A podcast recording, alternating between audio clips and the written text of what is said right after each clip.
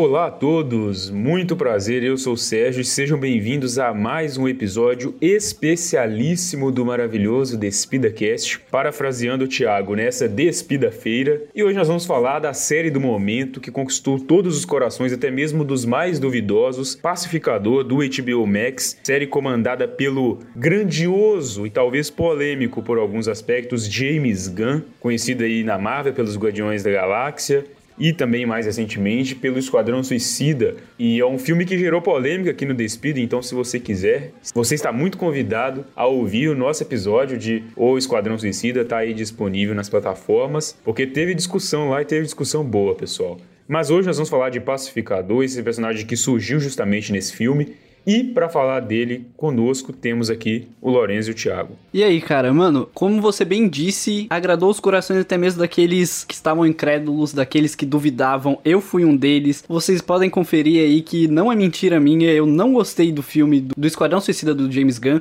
mas aqui eu tenho que dar o braço a torcer. James Gunn, Thiago Chiclete, que cara bom. É só o que eu tenho a dizer. Que cara bom. Entregou, eu não esperava, eu duvidei eu fechei minha boca. E aí, para você ouvinte que está aqui com a gente de novo, é um prazer estar com vocês, meus amigos Thiago e Sérgio, para falar sobre essa série fantástica aí que surpreendeu pra caramba o fato do Pacificador ter se tornado um personagem gostável depois daquele Esquadrão Suicida. E também me surpreendeu porque pela segunda vez aí nesse ano nós vamos ter um ator de Harry Potter se saindo muito bem na DC. Então tem que destacar aqui também o Freddy Stroma, que faz o Vigilante na série, é um. Pra mim, ele roubou meu coração. Assim, eu passo o dia inteiro no TikTok só vendo trechos do Vigilante por causa dele. Justo, cara. O Vigilante tem sido um dos personagens aí que conquistou o coração da galera. O que é curioso, né? Porque ele tem o seu lado, assim, meio bocó, meio bobão, até um pouco inocente em alguns momentos, mas é justamente o que torna ele divertido, né? Inocente eu não diria, não. Eu diria que ele é bobo mesmo. É, sim, é, é, uma, é, um inocente no sentido de ser, tipo assim, ele não tem maldade em algumas coisas, tá ligado? Dele não levar pro lado que deveria ser levado. Mano, é a máxima que eu tenho para mim. O personagem, para fazer eu gostar dele, ele tem que ser biruta. Se ele é biruta, tá tudo certo. É, temos um fã do pica-pau biruta aqui. sim, sempre. Talvez eu esteja louco. Eu vou ver um psique. Eu vou ver o doutor. Mas dando uma introduzida rápida sobre o Pacificador, ele foi criado originalmente nos quadrinhos por Bob Lighton e Dick Giordano para Charlton Comics, ou seja, ele não era da DC antes de ser da DC, obviamente. Ele fez sua estreia em 1966 na edição 40 do quadrinho Fighting Five. E aí no, na edição seguinte desse quadrinho, a Charlton Comics cancelou esse quadrinho e o Pacificador ganhou a sua própria série de quadrinhos que durou apenas cinco edições. Porém, nos anos 80, a Charlton Comics começou a ter ali uma queda na sua, no seu rendimento e, perto da sua falência, ela encerrou as atividades em 1986. Porém, a DC salvou esses personagens, adquirindo eles para sua biblioteca de inúmeros personagens que a gente já conhece bem, por conta do próprio Dick Giordano, que foi para a editora. Ele havia sido transferido para a DC e começou a trabalhar lá. Um fato curioso sobre esse personagem é que originalmente a ideia era usar ele em Watchmen, no lugar do comediante. Mas a DC achou melhor dar a liberdade ao Lamour criar novos personagens para o Watchmen e deixar esses personagens da Charlton Comics que foram adquiridos para outras histórias. O que a gente sabe que funcionou perfeitamente, o Watchmen é um dos quadrinhos mais aclamados da história e o comediante também é um personagem aí muito memorável de Watchmen e muito único desse universo. E que distou muito do, do Peacemaker, né, cara? E é sempre bom a gente falar isso, que não, não existe apenas Marvel, não existe apenas DC aí no, no mundo dos quadrinhos, nós temos diversas outras editoras, assim como a Dark Horse, a Charlton Comics, que a gente já falou. A Image inúmeras outras editoras e que principalmente a DC já pegou muito de personagens que já existiam anteriormente e apenas comprou os direitos deles para trazer para o universo deles. Sim, um exemplo interessante também é o que acontece com o personagem da Marvel, Shuma Gorath, que ele é de, entre aspas, propriedade de um conto do Robert A. Howard e é por isso que a Marvel não consegue utilizar ele nos cinemas, ela só tem propriedade para utilizar ele no quadrinho. No Doutor Estranho a gente vai ver o Gargantos que basicamente é o Shuma Gorath com outro nome nesse caso do filme. Os caras fizeram ali a malandragem, né, cara? Aquela malandragem jeitinho brasileiro. E com relação aos personagens da Charlton, nos quadrinhos eles foram incorporados à continuidade oficial da DC só após o Crise das Infinitas Terras. Então, antes disso, eles tinham só suas edições separadas ali, não se integravam com os outros personagens da DC. E é interessante até como a gente tá vendo que recentemente diversos heróis que não são originalmente da Marvel da DC estão tendo um grande destaque, né? A gente tem aí The Boys, que fazendo um sucesso estrondoso na Amazon, o próprio Invincible. Sim. Entrou no top 10 da Netflix a série Inominável,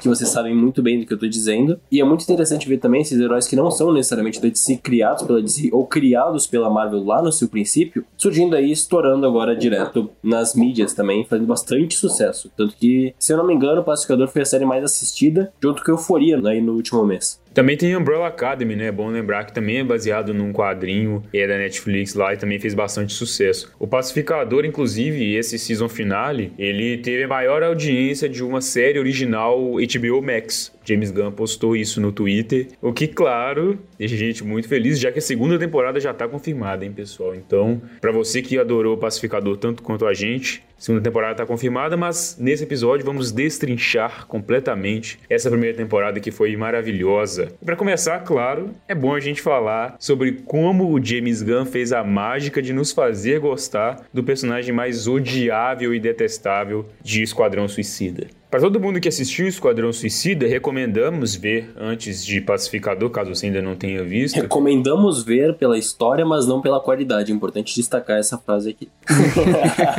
Mentira, a qualidade do filme é boa, defenda esse filme. Já treta agora no episódio, hein? Eu defendo esse filme porque ele subverteu as expectativas. O que, que ele fez? O James Gunn foi genial nisso. Ele falou que ia fazer um filme bom e não fez?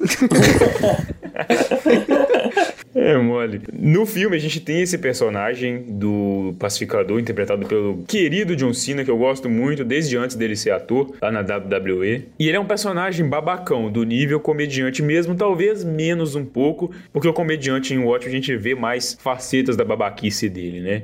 E o pacificador é um pouco mais amenizado nesse sentido, porque mesmo sendo odiável, ele ainda tenta deixar uma pontinha para você gostar dele, para você não rejeitar completamente a ideia de assistir a série dele, como muitas pessoas rejeitaram antes da série começar e realmente se provar ter uma série excelente. A gente tem esse personagem que, a princípio, no Esquadrão Suicida, parece ser muito unidimensional, né? Ah, eu mato todo mundo pela paz, eu faço o maior sacrifício possível pela paz. É até uma ideia um pouco fascista, realmente, como é bem da criação dele. Sim, exato. É muito tipo assim, preto no branco. É isso, é errado, isso é certo e pronto, acabou. Não existe tons de cinza. Perdão o trocadilho.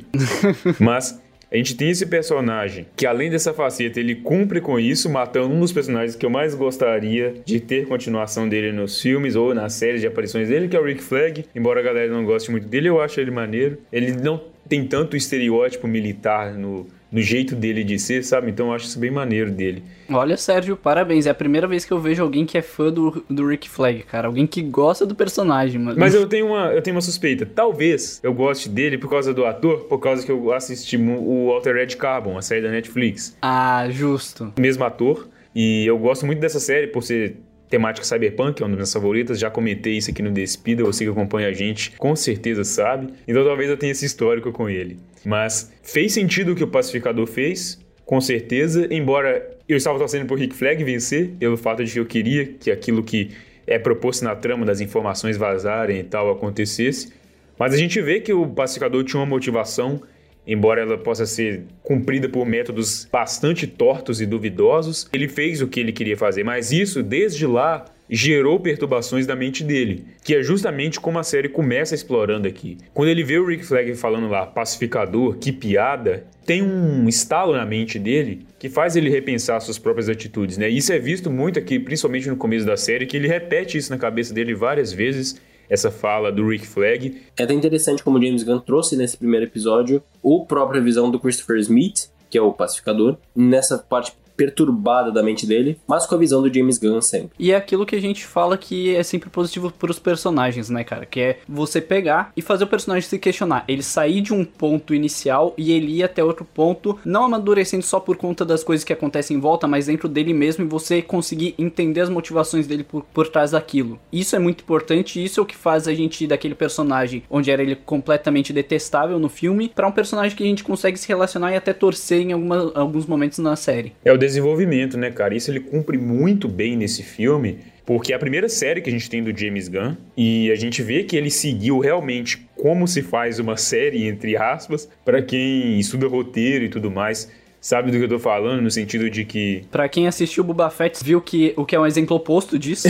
Sim. Porque existe uma certa forma ou fórmula, entre aspas, de como fazer uma série. Não que o James Gunn seguiu isso à risca e não colocou nada diferente. Claro que ele trouxe toda a assinatura e a estética dele para a série, mas a gente vê que ele seguiu direitinho a questão do desenvolvimento dos personagens, de todos saírem de um ponto A até um ponto B, de todos terem a sua progressão moral e psicológica ao longo da série. E cada um influenciar um no outro, né, principalmente. Isso, exatamente. E de deixar sempre um ganchinho ali no final do episódio, que isso é muito de série, tá ligado? E sinto falta disso até em algumas séries que não deixam, sabe? Isso aí eu diria que é importante, embora deixe a gente meio mal acostumado, para uma série semanal é muito importante isso, já que empolga mais para ver o próximo episódio, né? É, a gente teve bastante isso nessas últimas séries semanais, mas faltou muito, principalmente nessas séries que a gente geralmente vê da Netflix, por ser lançadas todas de uma vez, esse lançamento condensado, digamos assim, de ter realmente só os episódios ali dentro deles mesmos e eles não terem aquele gancho, aquela vontade de te dar aquele estalo de querer assistir, de talvez até ficar reverberando na semana, por que não? Porque você assistiu naquele dia em que saiu aquele episódio e fica até a semana que vem pensando, nossa, o que será que vai acontecer? Onde é que eles vão sair desse ponto aqui onde me mostraram da última vez para chegar em outro? Qual vai ser a resolução disso? Isso é uma sensação muito boa, né, cara? Dá até uma nostalgia das séries na TV e tal. Ah, cara, principalmente quando a gente assistia desenho quando criança na TV Globinho, né? Sim, exatamente. Pô, é muito da hora isso. E principalmente vindo numa parada de personagem de herói que combina muito com isso, né? De personagem de quadrinhos.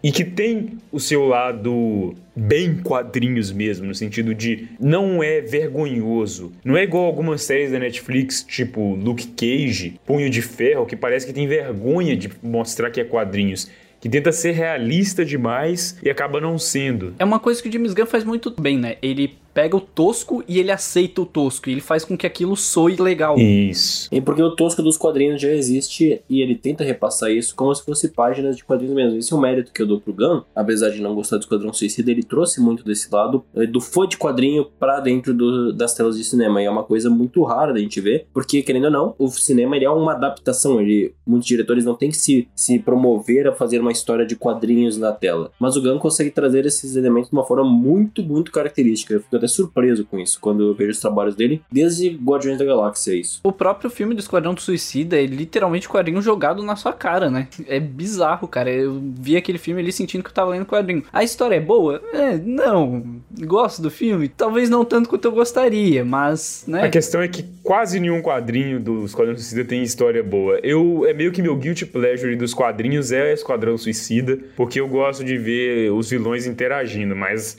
eu, sinceramente, nunca li um quadrinho do Esquadrão Suicida que eu falava, putz, isso aqui realmente é muito maneiro, tá ligado? Nunca li. Então, se assim atendeu o propósito perfeitamente. Mais um ponto aí pro Gun, cara.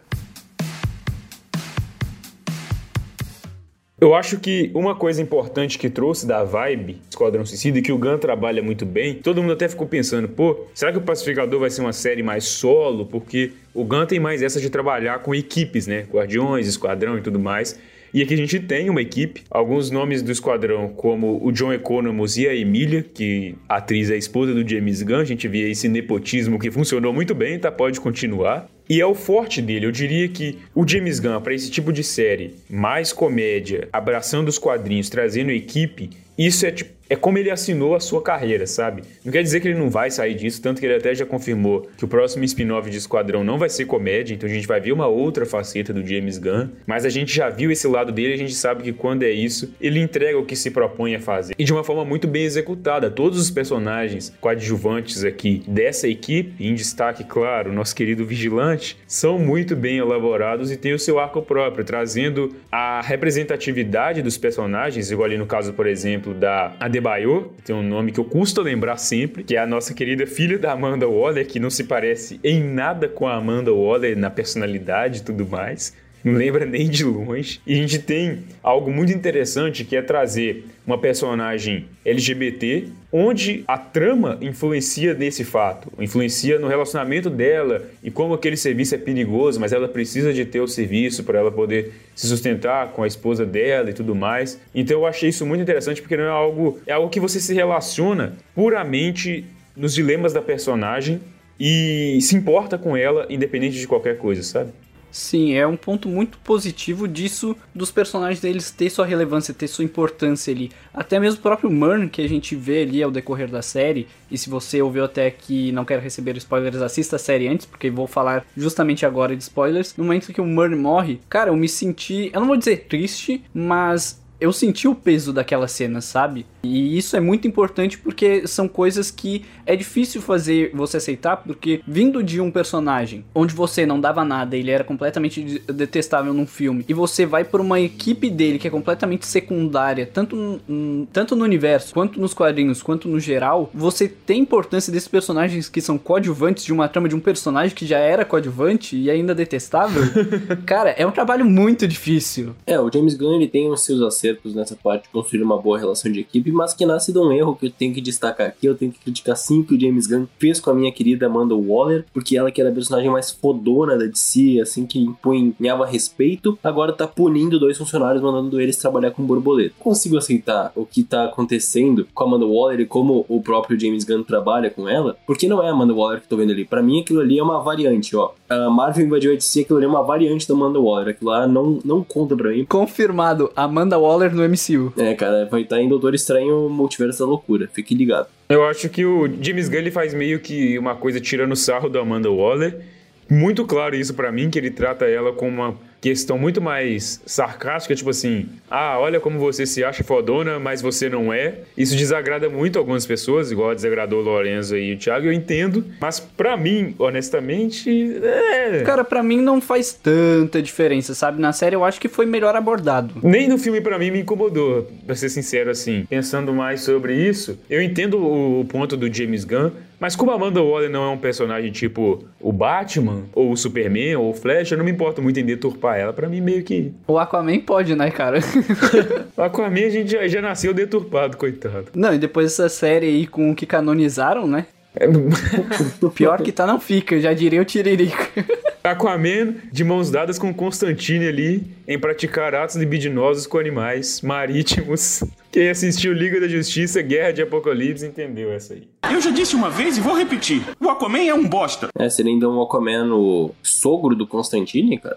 Quem viu Arlequina vai entender essa aí também. A DC tá gostando de fazer piada com sexo com animais, hein, cara? Eu tô começando a ficar preocupado, cara. É. É bizarro isso aí. Daqui a pouco estão fazendo com Doninha. Seria isso tudo culpa do Ramada, então, velho?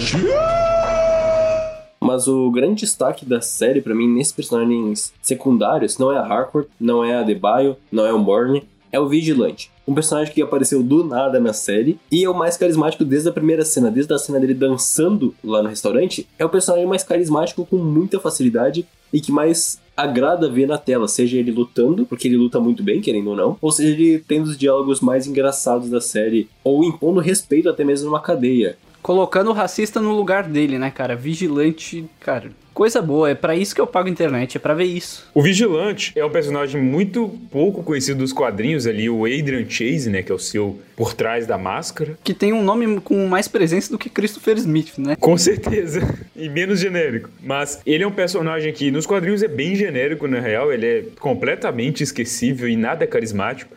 E vale lembrar que nem é o Adrian, cara, é o Greg Saunders que tá nos quadrinhos e é o personagem que apareceu em Arrow, caso você tenha visto a quinta temporada. Isso, tanto que em Arrow ele apareceu na quinta temporada, interpretado por um ator muito bom lá também, mas que não tem esse tom cômico, ele é totalmente sério. Como o vilão ele estava fazendo uma vingança, é uma trama de vingança do Adrian Chase contra o Oliver Queen, devido ao fato que ocorreu no passado deles. Porém, em Arrow ele subverte um pouco isso, porque lá ele aparece com o vigilante, com a roupa de vigilante, bem parecido com a dos quadrinhos também, assim como essa do pacificador. Porém, o vigilante de Arrow não é o Adrian Chase. Ele faz meio que um, um jogo com quem conhecia o personagem dos quadrinhos. No final das contas, o vigilante lá não é o Adrian Chase. E o Adrian Chase lá assume o vilão Prometheus, que é um vilão que foi criado para a série ali na figura do Adrian Chase, para surpreender o público e tudo mais, para ninguém suspeitar de que o Adrian Chase era ele e tudo mais. Inclusive, é uma das melhores temporadas de Arrow, tá? Para quem teve paciência de assistir a série inteira, como eu,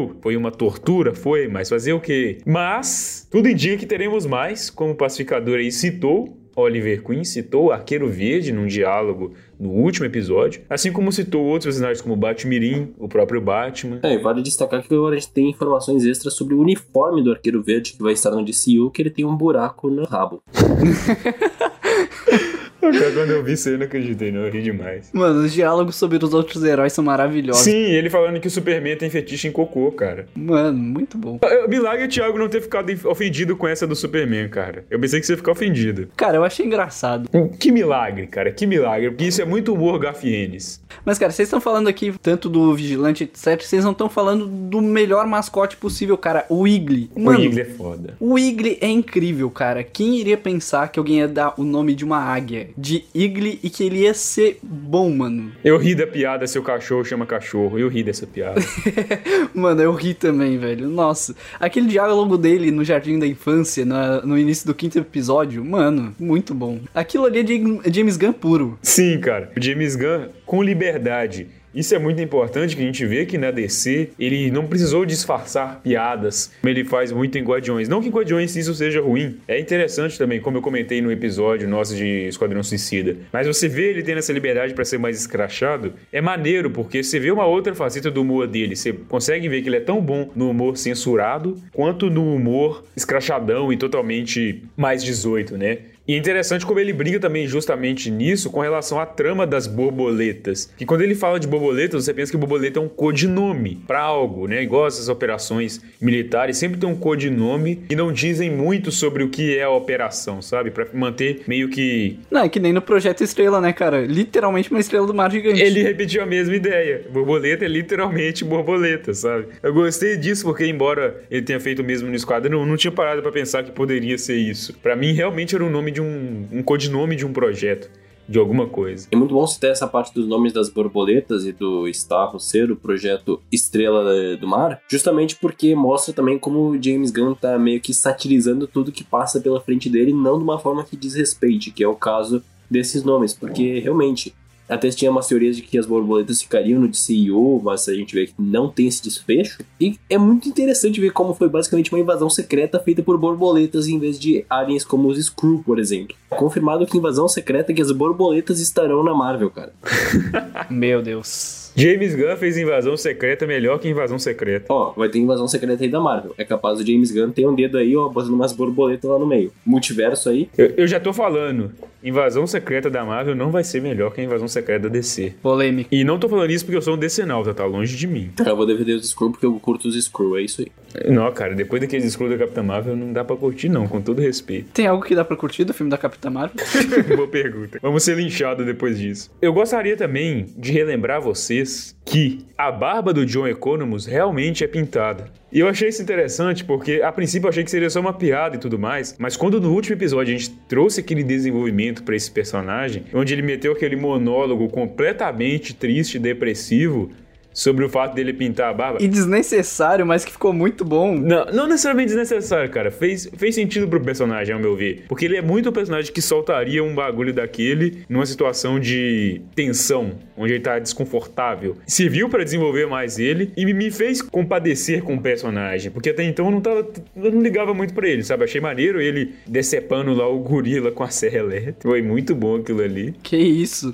Ó o Ibama vindo atrás do Sérgio. É, a- é é a DC com piada de animal, cara. Eu não posso fazer nada. Ela faz, eu dou risada. Mas eu achei que foi interessante pro personagem trazer esse, esse background, porque desenvolve algo que a gente não tinha visto na faceta dele, embora é perceptível por causa da- do jeito dele de ser, da personalidade, mais nerd, mais calado e tal. Embora isso seja um estereótipo, né? É o nerd mais burro da DC, né? Pois é, cara, ele colocou a culpa no pai do pacificador. Isso não é nem um pouco suspeito, né? Não, não. Bem tranquilo. Eu achei muito interessante como ele é um personagem que não se tem empatia em nenhum dos episódios, tirando o último e naquela cena específico, porque é bem destacado naquela cena na veterinária que ele é o mais chato de todo o grupo ali. E é o menos interessante de todos eles, justamente porque ele é só é um, é um rabugento e é um cara muito estereotipado como o nerd da cadeira. Como diria o nosso grande amigo Ned. E é até muito difícil criar uma relação com ele quando você lembra que ele é o cara que deu um ataque com um taco de golfe na Amanda Waller e ficou por isso mesmo. Então fica muito difícil de levar fé que ele é um cara que realmente pode entregar alguma coisa além de ser um medroso que ataca por, pelas costas alguém. Então. Nossa senhora, esculachou o personagem. Eu tô destruindo o personagem, mas isso tudo naquela, naquele monólogo triste dele é bem interessante de ver como o personagem também se sente ameaçado no mundo, assim, meio que ao redor dele todo mundo é um espião super foda e ele não é. E fica muito destacado isso quando única cena que ele pode fazer alguma coisa, ele quebra a perna numa cerca. Então. Isso me lembrou o Trevor do GTA. Continuei achando ele completamente nem aí. para mim, não faz diferença. É, então, ele é um personagem nem aí que eu acho que não precisa voltar na próxima temporada. Inclusive, acho que daí... eu não acharia um personagem assim interessante para continuar no DCU e muito menos numa segunda temporada. Assim como eu não acho interessante manter a The Bio Harcourt e ele na equipe. Acho que tem que ter essa renovação, até porque acredito eu que a segunda temporada, já entrando um pouco mais à frente, vai falar muito mais sobre a cabeça do pacificador em meio a uma esquizofrenia, assim. Acho que vai ser uma coisa menos menos alienígenas do que tem sido, e por isso que acho que vai ver menos governo dos Estados Unidos e como consequência vai ver menos esses três agentes. Ou talvez não, né? Porque a gente sabe que vai ter o um problema com a Amanda Waller lá com a The Bio. James Gunn, cara. Ele surpreende sempre, eu acho que ele. Ah, não, eu acho que os três vão continuar, mas eu acho que são personagens que não fariam falta se saíssem. Eles são personagens pra ir ali, executar a missão e depois não precisam fazer mais nada, sabe? Ah, eles contribuem pro desenvolvimento do, do pacificador, principalmente a Debaio, entendeu? O cara conseguiu, tipo, perdoar ela e você vê que ela desperta um lado interessante disso. Aquela cena deles na casa dele, onde ela coloca o diário lá pra incriminar ele, eu gostei muito daquela cena, da relação deles. E ele falando que ela é a melhor amiga dele depois do Eagle e tal. Eu acho que funcionou bem. Eu acho que eu gostaria de ver menos treta entre eles, agora que a equipe tá muito mais é, unida. Mas... Não é equipe mais, cara, agora é uma família. É, exatamente. Toreto gostou disso. A equipe está mais comunicativa, ela está sabendo conviver melhor e lidar com as suas diferenças. A gente pode ver uma segunda temporada mais divertida entre eles, com menos tretas e traições e problemas e mais, entre aspas, curtição da equipe executando as missões, sabe? Eu acho que seria uma dinâmica diferente de ver, seria boa. Porque, pô, James Gunn, você já me fez gostar desses personagens, agora continua me fazendo gostar deles, então, fazendo favor, me traz eles no seu melhor, sabe? Eu acho que funciona bem. James Gunn não ter matado eles é, um, é uma confirmação que eles vão continuar. Porque o James Gunn, quando ele não quer mais um personagem, ele simplesmente mata. A gente viu isso em Esquadrão Suicida. Ele simplesmente acaba com o personagem e era isso. Ele não tem que justificar nada para ninguém. Então, eles estarem vivos no final é um. O Boomerang ele apareceu para morrer. É só pro público parar de pedir o Boomerang no filme do Flash. Foi a solução do James Gunn. Mata ele. Acabou. Não tem mais Boomerang. Morreu, supera. Os caras contrataram o James Gunn só pra matar o Capitão Boomerang. A cara. única coisa do Boomerang com Flash que vai ter vai ser aquela cena do Esquadrão Suicida do David Ayer. É isso aí. Ayer Supremacy. Ai, meu Deus. Isso porque você só viu o Esquadrão Suicida dele. O fato deles estarem vivos é uma indicação que vai ter tudo isso que você está pedindo, deve ter na próxima temporada. Até porque, acredito eu, que em algum momento esse desenvolvimento do, como eu disse, do pacificador que vai ser na mente dele, meio esquizofrênico, vai entrar também dele ter esquizofrenia envolvendo os amigos dele. Porque é uma coisa que acontece nas HQs também, é muito importante destacar isso, que a esquizofrenia dele não é com pessoas apenas mortas, mas com pessoas vivas também. Então em algum momento ele vai, sei lá, atacar o vigilante, vai ser o vigilante de verdade ou não. Vai ser coisas tipo assim que acho que vai ser explorada nessa segunda temporada. E por isso que essa equipe vai continuar. Porém, meu ponto é que se eles saíssem da série, não faria tanta falta, porque acho que ainda tem muita coisa para explorar sobre o pacificador em si. Sim, ele se tornou um personagem com muito mais camadas. Destaque para o John Cena surpreendendo na atuação, cara, eu não esperava tanto. A atuação fantástica, até aquela parte que ele tá malhando o rosto. e eu gosto do John Cena, então é até estranho eu ficar elogiando ele, mas é porque eu entendo que o cara não nasceu como um ator, então ele se desenvolveu isso ao longo do tempo. Eu já tinha outras obras, outros filmes que eu tinha visto dele, eu não conseguia gostar de nenhum dos personagens que ele fazia e nem da atuação dele, mas, cara, aqui ele me surpreendeu muito. Ele se encontrou, né, cara? Eu acho que ele funciona muito bem nisso. Eu acho que é um caso parecido até com o Chris Hemsworth do Thor, que ele algumas vezes tentou fazer papéis mais complexos de certa forma e não ficou tão legal, ou papéis muito genéricos não ficou tão legal. E ele se encontrou em personagens do tipo Tyler de Resgate, para quem assistiu na Netflix e tudo mais. Então eu diria que tem atores que eles se encontram em determinados papéis. Eu achava que o John Cena tinha se encontrado em outros papéis, tipo o que ele fez de irmão do Toreto no Velozes Furiosos 9, que é um papel horrível, mas eu achava que seria aquilo ali que ele ia fazer, sabe? E revirou completamente a expectativa em relação a ele nessa série e fez muita gente falar: não, o John Cena realmente é um ator. Ele não é mais um lutador de WWE, transitou para o cinema como o Dave Bautista e o The Rock. Ele é um ator de fato, sabe? É, o cara conseguiu fazer, ele conseguiu ser melhor do que no filme. No filme ele já não estava muito ruim, mas estava meio genérico, até porque não tinha muito espaço. Mas aqui, como o foco é principalmente ele, cara, ele consegue entregar tudo o que precisa, o tempo inteiro. Eu acho que não teve um momento que ele deixou a desejar para mim. Para mim também não. Ele é perfeito nesse personagem. Parece que nasceu o papel, sabe? E ele gostou tanto desse personagem, né? Que a gente viu ele saindo com o traje do personagem na rua, em entrevistas ele foi no, com o personagem e tudo mais. Então o cara realmente tá apaixonado pelo papel que ele tá fazendo. Até porque um ponto de virada da carreira do John Cena da atuação, cara. É, é o primeiro grande trabalho dele, propriamente dito. Porque antes ele, o maior trabalho dele era Pai em Doce Dupla 2. Meu Deus, nossa, horrível, cara. Fica até um destaque como eu acho que hoje em dia é ter um elogio aos atores atores, parece que os atores estão cada vez estudando mais os seus personagens que vão ser adaptados, até porque são personagens menos conhecidos. Pega da época do Keaton, ok, ele estudava, mas ele tinha menos material para estudar e um público menos exigente para agradar o, Ki o Keaton, no caso, nessa época. É, bem menos. E hoje em dia, com um público que é muito mais exigente, seja em adaptação ou seja em qualidade técnica, os atores precisam estudar muito mais seus personagens, até porque não são personagens que são tão conhecidos. Tipo, tipo, você vai fazer um Superman, um Batman, uma Mulher Maravilha, ou então, sei lá, um Homem de Ferro, você tem muito material já pronto para você estudar, porque existem muitas adaptações deles. Porém, você vai fazer um pacificador, nunca tinha ido pro cinema. Você vai fazer o vigilante, foi para uma série e nem é o mesmo personagem. Você vai fazer, por exemplo, ali no. vindo um pouco mais pra DC, a Patrulha do Destino, cara, nunca foi adaptada no cinema ou, ou em séries, só apareceu em um episódio de animação. Então, os atores estão tendo que estudar muito mais todos os seus personagens. E isso tá exigindo um nível de concentração que eu tô tendo que valorizar bastante. O que as séries, principalmente, não tanto os filmes, mas as séries, têm feito seja na DC ou seja na Marvel, que eu tô vendo uma dedicação muito grande em busca desses materiais, seja quadrinhos, seja algumas outras animações, ou seja algumas outras adaptações. Então tem que parabenizar principalmente John Cena, que realmente estudou muito o personagem, e parabenizar aqui o nosso querido Robert Pattinson, que tá fazendo, lendo histórias muito diferentes do Batman do que é o habitual para fazer o personagem. Então ficou esse meu parabéns para todos os atores aí de heróis que estão se dedicando ao máximo.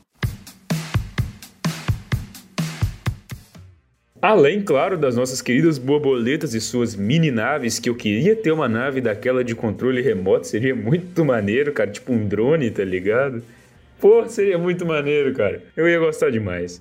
A gente tem também o pai do pacificador, interpretado pelo mesmo ator de Exterminador do Futuro 2, que interpretou o T-1000 grande vilão desse filme clássico dos cinemas. E ele interpreta ali, claro, o cara que foi responsável por ferrar completamente a cabeça do pacificador desde criança, a cabeça do Chris, e transformar ele nessa máquina de matar desenfreada que enxerga o mundo preto no branco como ele é e que zoa ele quando ele demonstra o mínimo de empatia por qualquer coisa que existe nesse mundo, até pelo nosso adorado Igli, né? O pai dele é o famoso estereótipo americano ali, a gente tem uma, uma classe específica de pessoas nos Estados Unidos, que também existem em outras partes do mundo, é óbvio, mas como a série está mais abordando os Estados Unidos e tem a bandeira americana ali presente na série em alguns momentos, na casa do pai dele, por exemplo, a gente vê quem o James Gunn tá zoando ali, um público muito específico ali de extremismo político, né, e tudo mais. A gente sabe quem exatamente ele tá falando quando se trata disso. Neonazistas. Sim, mas não só neonazistas, tem outros grupos de outros tipos de extremismo, sabe? Além desse. Mas grupos extremistas, fascistas, que acham que raças são superiores às outras. Basicamente é isso para generalizar o que essas pessoas esquisitas e horríveis pensam. E que novamente o vigilante fez é pouco ali na cadeia, hein? Tinha que fazer que nem o Rorschach fez naquela cena que ele tá preso. Eu, eu fiquei esperando ele falar. Eu não estou preso aqui com vocês. Vocês estão presos comigo. Ah, mas não é muito da personalidade dele, né? Ele é uma personalidade mais tipo moleque. Ele é o Neymar da série. É isso aí. Vigilante é o Neymar da série.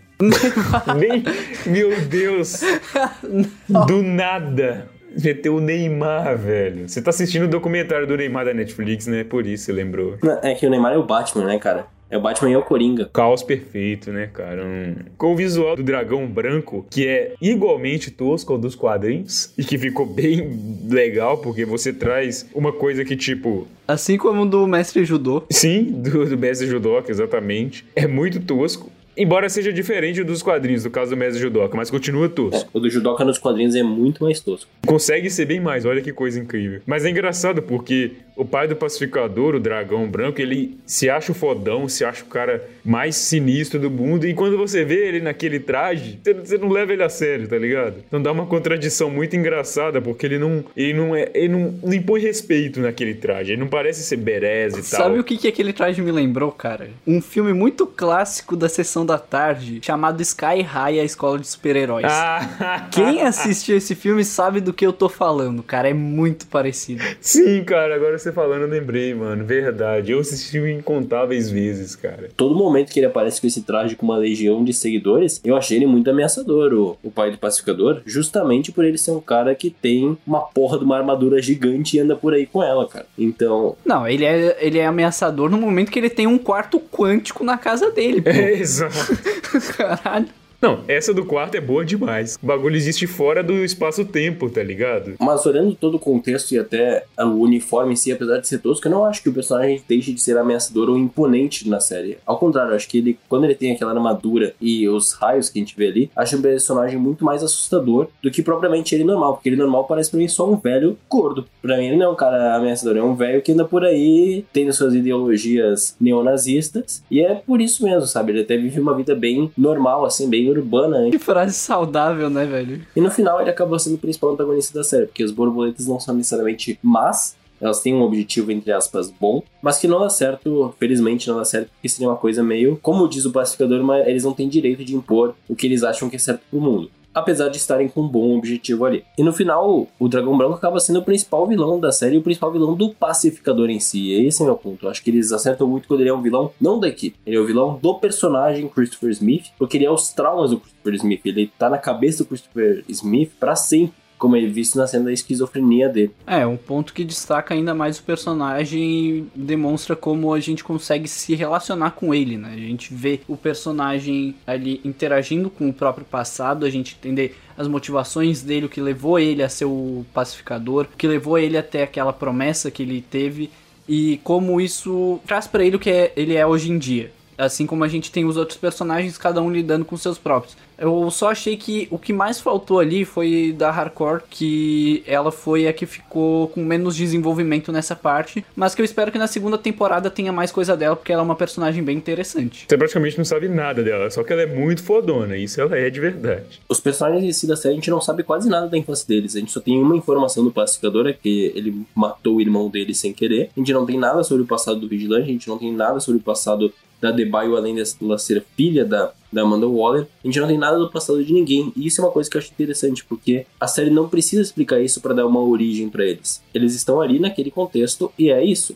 Então, E eles precisam estar. É, e é uma coisa que funciona muito bem. Até o próprio Dragão Branco, que a gente não sabe como ele se tornou um cara tão grande assim no mundo dos supremacistas, que quando ele chegar na cadeia todo mundo se ajoelha ao redor dele e faz aquele high Hitler pra ele. É uma coisa até uma cena bem bizarra, assim, que dá um certo ódio dos personagens, porque, né, coisas inaceitáveis. Eu achei que ele tinha um poder, cara, você acredita? Eu achei que ele tinha um poder tipo de, sei lá, controlar ou fez alguma coisa. Manipular a mente das pessoas? É, porque É, é porque o pessoal vem dando um culto ao ídolo, cara. É isso que é, é interessante. isso, é, mas pra mim deu uma vibe do que o Grave em Jessica Jones, sabe, de controlar. É porque eles acreditam na filosofia dele. E justamente por isso eu acho interessante, porque no passado a gente soube ele como um cara que fazia os filhos lutar por dinheiro, e não necessariamente um cara que teria um grande poder no mundo criminoso neonazista. E a série em nenhum momento quer se propor a explicar o passado deles. Ela quer botar eles naquele contexto e funciona perfeitamente nisso. Ele é um influencer digital neonazista. Não, ele não é digital porque ele não gosta dessas coisas de jovens. É, não é digital, ele é só um influencer mesmo.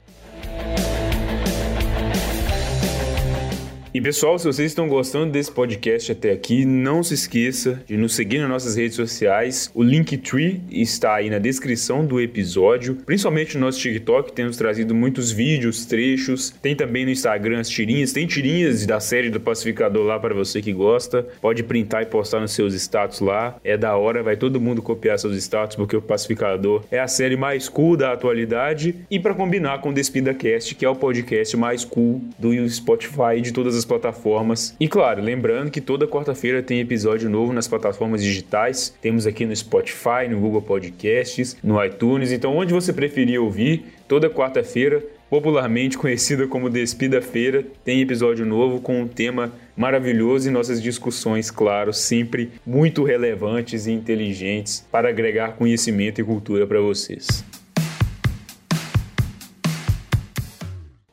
Como se não bastasse essa série maravilhosa, do início ao fim, no final nós temos ali a cerejinha do bolo. Aquela coisa que, diferente das séries da Marvel, a gente não vê a série esperando por isso. Foi somente para complementar a experiência. Se a série não tivesse isso, já seria uma ótima, excelente série como é. Então ela não se apoia no fanservice, ela faz o fanservice da forma correta, que é a aparição ali da Liga da Justiça, especialmente o Aquaman do Jason Momoa e o Flash do Ezra Miller, que são os que aparecem de rosto de fato. Cara, eu não esperava isso nem nas melhores hipóteses. Estava sendo comentado uma aparição, todo mundo assim estava acompanhando nas redes sociais, ficou sabendo disso, mas para mim não seria desse nível não, cara, seria algo menor. É, eu tava achando até que ia ser o Doninha, cara. É bem interessante como é essa cena, porque a gente tem o Superman, a gente tem uma Mulher Maravilha, a gente tem o Aquaman e a gente tem o Flash mas a gente não tem o Cyborg e não tem o Batman. Para mim, isso é uma clara mensagem da DC que eles têm um plano de seguir sim com o Superman, tem plano sim de seguir com a Mulher Maravilha, e a gente sabe que tem Aquaman e Flash para lançar esse ano ainda em 2022, lançar os dois filmes. Então, o Batman, a gente acho que com uma mensagem subentendida de que não vai voltar o Batman do Affleck, devia estar, sei lá, resolvendo alguma coisa em Gotham, e por isso não está naquela cena, e por isso é a mensagem que o Warner quer nos passar de que o Flash pode ser sim o seu último filme, Assim como o ator já disse, mas o Ezra disse que não é, enfim, essas coisas de marketing, como sempre. E o detalhe é que o Ray Fisher nunca mais vai voltar como cyborg, infelizmente. Apesar que o personagem dele não foi realmente bem, bem aproveitado, a gente sabe que tem toda a briga judicial com Ramada. E aí entra meu ponto. Eu acredito que os personagens que são citados, com exceção do Batmirim, eh, são personagens que a DC tem planos para o futuro, sim. Seja os Quartetos da Justiça, seja o Batman, que vai ser do Keaton, a gente sabe que ele está confirmado em Batgirl, ou seja o Arqueiro Verde, que foi bem citado, e a gente tem o filme da Canário para lançar aí. Então o Arqueiro Verde talvez, talvez não, ele provavelmente vai fazer sua aparição logo nesse filme. Então fica muito interessante como. Cara, Arqueiro Verde tem que estar no filme da Canário. Não existe, não existe Canário sem Arqueiro, não existe Arqueiro sem Canário, cara. Eles são as duas metades, o Yin e Yang ali é um dos melhores casais da DC e um dos melhores casais dos quadrinhos, tá ligado? Você precisa trazer os dois. Eu não aceitaria esse filme sem o Arqueiro Verde, tá ligado? E é por isso eu acredito que esses personagens que foram mencionados foi pra gente saber que eles existem sim no DCU e saber que eles existem sim nos planos da DC em geral. Porque eles não iam citar eles se fossem só pra descartar. Entende? Não, eu não descarto nem o Batmirim, cara. Vai que eles metem uma animação dele no HBO Max ali. Então será que a gente vai ver em algum flashback, talvez em um outro momento, o Homem-Pipa? Cara, o Homem-Pipa pode aparecer, cara. Pode aparecer. Já foi confirmado que ele existia. Eu não acho impossível, até porque a gente tá vendo uma série do Pacificador. Por que, que o Homem-Pipa não pode aparecer em certo momento? Seria maneiro demais. Homem-Pipa na segunda temporada. Queremos. Vamos fazer a hashtag subir lá no Twitter pro James Gunn ver. Porque ele é muito ativo no Twitter ele vai ver. Mas é, é importante destacar desse meu ponto que eu falar que esses personagens vão ter o seu desenvolvimento na DC não quer dizer que eles estarão juntos como uma Liga da Justiça. Até porque eu acredito que o do Keaton não combina com essa Liga da Justiça em si. Eu acho que vai ser diferente esse rumo que eles vão tomar no cinema e como a gente já especulou aqui algumas vezes sobre como a DC vai pegar para fazer como principal equipe a Sociedade da Justiça, que é onde eu acho que vão mirar, é onde a gente já viu o próprio The Rock falando sobre a hierarquia da DC começar a mudar com o Adão Negro e trazendo agora esses novos personagens, por que não a gente vê essa como uma liga principal agora e mais tarde a gente vê esses outros personagens mais conhecidos e mais relevantes voltando a estar em destaque. Eu tô esperando, cara. DC, já que você já mostrou, você mostrou um pouquinho só da sociedade. Mostrou o Senhor Destino, cara. Mas só pelo seu destino, confirma um filme da sociedade aí fazendo um favor. Eu tô aguardando entendeu? Pra ontem. Por favor, tem que ter o Homem-Hora, cara. Sim, e, e tem o projeto de um filme do Homem-Hora para o HBO Max, inclusive, né? A gente tem Sociedade da Justiça em Stargirl, na série da que tem lá no HBO Max, da CW e tudo mais. E ali a gente tem a presença do Homem-Hora e tal, e tem os antigos, né?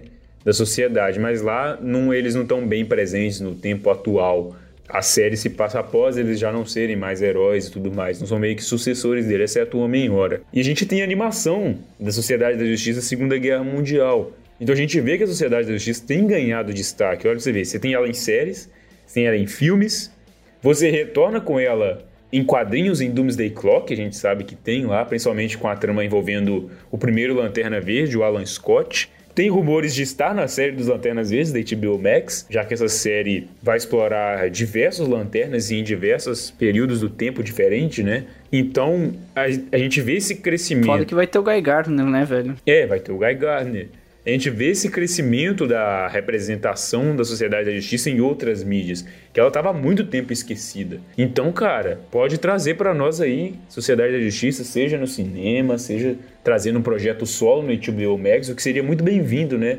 Você trazer lá nos cinemas do filme da Dom Negro esses personagens e depois trazer eles para o HBO Max, convidando a galera, usando aí a tática que a Marvel faz muito bem, inclusive de pessoal, apresentar os personagens lá nos filmes, igual a gente tem o Falcão, e trazer ele melhor nas séries e tudo mais. Acho que funcionaria muito bem para esse futuro do universo DC, porque são personagens com extremo potencial, e infelizmente muito pouco explorados, cara. Cara, a DC ela não se limita só a, a, esses grupos, né? A gente tem tanta coisa, a gente já falou aqui, cara, Patrulha do Destino, Jovens Titãs. Mano, tem tanta coisa que pode explorar, tantos outros subgrupos ali dentro que, cara, é daqui pro infinito. Tem pelo menos uns 20 anos de conteúdo. Não precisa nem explorar grupos, pode explorar personagens solos, como é o caso aí de Pacificador, que é a prova da série que qualquer personagem dos quadrinhos pode ser bem adaptado com o roteiro certo e nas mãos da pessoa certa, né? Todo mundo merece um James Gunn para si mesmo. Olha aí, fica esse pensamento aí do dia. É, não tem como, cara. O James Gunn tá fazendo o seu nome. Todas as obras que ele fez até agora eu gostei. Não tem como. Eu queria, eu queria criticar o cara. Até o Snyder eu critiquei, cara. Até o Snyder. E eu não consigo criticar o James Gunn. Então, agora nós temos a nova supremacia aqui no Despida, onde não adoramos mais Snyder, adoramos James Gunn. Amém. Sobre essa parte do Snyder, acho que ele é um dos melhores diretores que já passou sim pela DC. E ele tinha uma visão de mundo muito boa, de universo muito boa. Porém, ele não sabe explorar esse universo para fora daquilo. Era uma história muito redondinha naquilo e apenas aquilo, que era aquela espécie de injustice que ele estava criando. E eu fico até um pouco feliz dele ter saído da DC. Não diria feliz pelo, eh, por não ter mais filmes dele, mas porque a visão agora é muito mais expandida. A gente tá tendo série do Pacificador que a gente nunca teria. A gente tá tendo um filme do Aquaman indo para um caminho que talvez a gente nunca tivesse. A gente tá tendo um Flashpoint do Flash muito diferente com o Batman do Keaton, que talvez nunca voltasse se estivesse nas mãos do, do próprio Zack Snyder. Então eu acho muito interessante como a DC tá sabendo assim tomar seus rumos em questão de universo, tem me animado, porque aquela silhueta é um Superman para ser do Kevin. Não participou porque estava gravando The Witcher que é uma série de orçamento muito grande que ele não pode ser multado por voltar às gravações, ele tem que trabalhar lá. Não tinha Galgador porque ela estava em, quase em trabalho de parto naquela época, então era bem difícil de gravar uma cena com Mulher Maravilha. Mas ele trouxe o Jason Momoa, trouxe o Ezra Miller, então é muito interessante como esse universo da DC, como eu disse, os personagens mencionados vão ainda ser trabalhados, não necessariamente juntos como uma Liga da Justiça, mas sim cada um em seu filme, cada um em seu micro-universo, assim por dizer, seja o, o universo das Amazonas, seja o universo de Atlantis. E eu fico muito animado sobre o universo da DC, porque eu gosto muito da DC desse lado que trabalha a parte urbana, a parte mística ou a parte espacial. E é esse o caminho que tá guiando, e realmente eu tô com bastante raiva pro que vem aí na frente da DC. Chegamos, meus amigos, chegamos naquele momento que vocês adoram. Vamos quantificar o quanto gostamos de Pacificador. É o veredito e eu quero começar com o Lorenzo. Começando de novo, segunda vez. Na próxima, pede música no Fantástico. e tem que pedir rock em homenagem ao James Gunn. O que falar sobre Pacificador? Para uma pessoa que não tinha gostado do Esquadrão Suicida, até porque quando fui reassistir, assistir uma segunda vez, eu realmente não gostei de jeito nenhum daquele filme, achei horrível. E para quem não tinha gostado do Pacificador, essa série é uma surpresa gigante. Gigante mesmo, justamente pelo fato dela fazer um personagem tão detestável se tornar tão legal em um núcleo de personagens que funciona muito bem bem com ele. A história pode ser sim um pouco genérica, um pouco de coisa que a gente já viu muitas vezes em quadrinhos e tal, não é uma coisa inovadora, porém o ritmo dela, seja na comédia ou seja na ação, é muito bem dosado. A comédia, a ação, o drama, as dores dos personagens em si, são coisas que funcionam muito bem e você consegue ter empatia pela maioria dos personagens. Então a minha nota, ainda por conta de algumas visões do James Gunn que eu não concordo, como da Amanda Waller, como eu já citei aqui, ou por alguns personagens que tipo fica meio batido assim, como é o caso do Mestre Judoka, que só tá lá para bater um pouco neles e depois fica meio vago na série, a minha nota final é 4 de 5, não posso dar um 5 de 5, porém é uma série muito boa mesmo, que merece aplausos do James Gunn aí depois desse trabalho magnífico que ele fez pro DCU. Tá aí. Eu achava que você ia dar até um pouco menos, cara. Tô surpreso. Não, cara, e tem outro ponto que esqueci de destacar, é que é o CGI fantástico, né? Que ele tinha acertado muito no CGI do Starro e aqui ele fez muitos efeitos práticos, investiu toda a grana no CGI numa águia que parece, não parece que é uma águia de CGI, tu quase acredita que existe uma águia no set de gravação mesmo. Sim. O ator que faz o Economus fez até uma. postou no Instagram uma piada com uma estátua do Igli, como se fosse uma águia empalhada, falando que era o dublê dele. Eu ri demais. Tiago nos deu o ar da graça. Cara, não vou chutar aqui cachorro morto, como o Lorenzo bem já disse aí sobre não ter gostado muito do filme, etc. O que eu tenho a pontuar aqui é a trilha sonora sensacional, escolhida a dedo aí pelo próprio James Gunn. As lutas extremamente bem feitas. Algumas decaem ao longo da temporada, mas é o normal quando a gente fala de uma série. Melhor do que as da Marvel, principalmente as de Gavião. Com certeza que a gente tem uma constância, pelo menos, não chega a ficar tosco em nenhum momento. Ele só decai um pouquinho de qualidade em questão técnica de cortes, etc. Mas eu não vou entrar muito nesse ponto aqui. A gente tem atuações muito boas, principalmente a do John Cena, que eu já disse que surpreendeu demais. A gente tem personagens que são completamente. que poderiam ser facilmente completamente esquecíveis, mas que tem uma importância que você consegue sentir algo por eles. Cara, uma surpresa completa. Não tem muito mais o que dizer além de elogios a essa série. Então, cara, pra mim é 5 de 5. Eu não consigo pensar em nenhum ponto que desmereça a série a ponto de ser retirado uma nota dela. Se esqueceu do principal, cara. E a mixagem de som? Cara, como eu disse, perfeito, tá no ponto ali. Não precisa mudar nada. Aprovada a mixagem de som pelo Thiago, então tá certo. Inclusive, Thiago, você tá devendo o vencedor da mixagem de som do Oscar pra galera apostar o bolão. Nossos ouvintes, eu tenho certeza que você Vai ser Duna ou Tic Tic Boom, tá? É um dos dois. Pode seguir. É isso aí, galera. Já sabem em qual apostar aí. Melhor mixagem de som. Então fica a nossa dica aí. Eu não tenho como saber tudo porque a academia ali às vezes é meio contraditória, né? Mas eu vou por um desses dois. É, é, exato. E sobre mim, o que dizer de Pacificador, como disse o Lourenço? Pô, cara, eu gostei demais. Eu já adorava o John Cena, agora gosto muito mais ainda. Exaltando a trilha sonora novamente, porque aquilo ali, cara, James Gunn, obrigado pelas músicas. Já adicionei um monte na minha playlist, ainda tenho que ouvir algumas mais que eu não ouvi. E eu gostei demais de todas essas que ele colocou lá. Traz um, um clima único pra série, combina com o personagem, combina com o histórico dele. De, de, homenagens, né? De, de, trazer essa nostalgia dos anos 80, do rock e tudo mais, de músicas clássicas e tal. E trouxe Monte Clue, que tem aquela loucura do, da banda. Quem conhece a trajetória dessa banda sabe. Glam metal, né, cara? É, enquanto ela é envolvida nas doideiras lá, que combina, né, com o pacificador e tudo mais. Então, a trama, cara, excelente, gostei demais de ter essa questão dos dois vilões ali, as borboletas sendo meio que, entre aspas, vilões secundários, como se fosse um jogo, embora sejam mais, o dano deles pode ser maior do que o do pai do pacificador, né? Mas meio que pro pacificador o vilão principal é o pai dele, né? Que era a maior ameaça, assim, à vida dele já que os colonizadores, por assim dizer, queriam apenas sobreviver e, entre aspas, guiar a humanidade rumo a um futuro melhor. Borboletas fascistas, né, cara? Querem tomar as decisões pela humanidade. Essa série é uma grande crítica ao fascismo. Obrigado, James Gunn. Mais uma coisa que a gente já tinha pontuado no filme, né, cara? A gente tinha falado sobre aquela questão dele criticar certas coisas do governo americano. Olha aí ele fazendo de novo. Cara, o James Gunn ele traz a crítica social em forma de, de entretenimento puro de super-heróis. Cara, esse cara é foda, mano. Não tem como, cara. Não tem como. E é 5 de 5, é claro. Vou juntar-me ao Thiago aqui. Porque não tem também o que eu reclamar dessa série. Embora entenda os pontos, por exemplo, que o Lorenzo trouxe, da questão da Amanda Waller e tal, mas para mim isso não pesa, particularmente falando, já que o veredito é meu, né? Então é minha opinião. então eu, eu dou 5 de 5 porque eu gostei demais, doido para ver os próximos projetos do James Gunn na DC. Já tem dois confirmados, a segunda temporada de Pacificador, é claro. e um spin-off de Esquadrão Suicida, que não sabemos ainda sobre quem vai ser. E pelo que tudo indica, o futuro da DC é brilhante, meus amigos. A gente vê claramente que eles têm um plano, ele só não foi revelado todo ainda, e eu tenho plena convicção de que ele vai ser destrinchado bastante no filme do Flash, que vai estabelecer a casinha aí do jeito que precisa para continuar esse universo incrível com obras diferentes entre si, nesse gênero de heróis que Diferentemente da opinião do Francis Ford Coppola, não é ruim, cara. Só precisa de gente melhor para fazer.